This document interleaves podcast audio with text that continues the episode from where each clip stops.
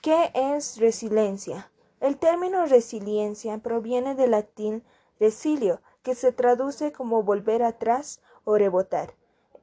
Podemos decir que este concepto hace referencia a la capacidad que tiene el ser humano para hacer frente a las adversidades de la vida, la manera de cómo superar y sobreponerse al dolor emocional de los acontecimientos desestabilizadores o traumas a los que la vida les expone.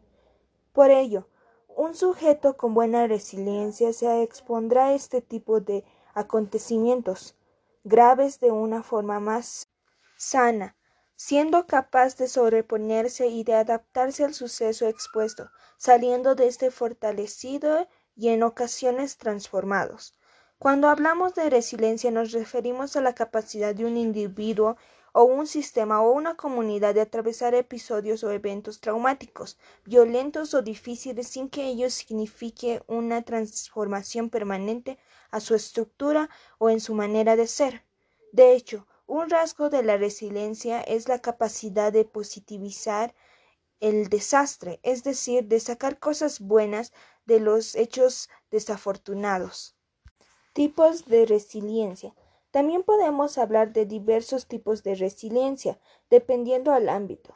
Resiliencia en la psicología, resiliencia social, resiliencia en ecología, resiliencia en el derecho, resiliencia en la tecnología.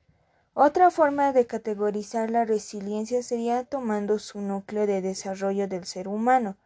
Por ejemplo, resiliencia individual, resiliencia familiar, resiliencia comunitaria, y resiliencia organizacional.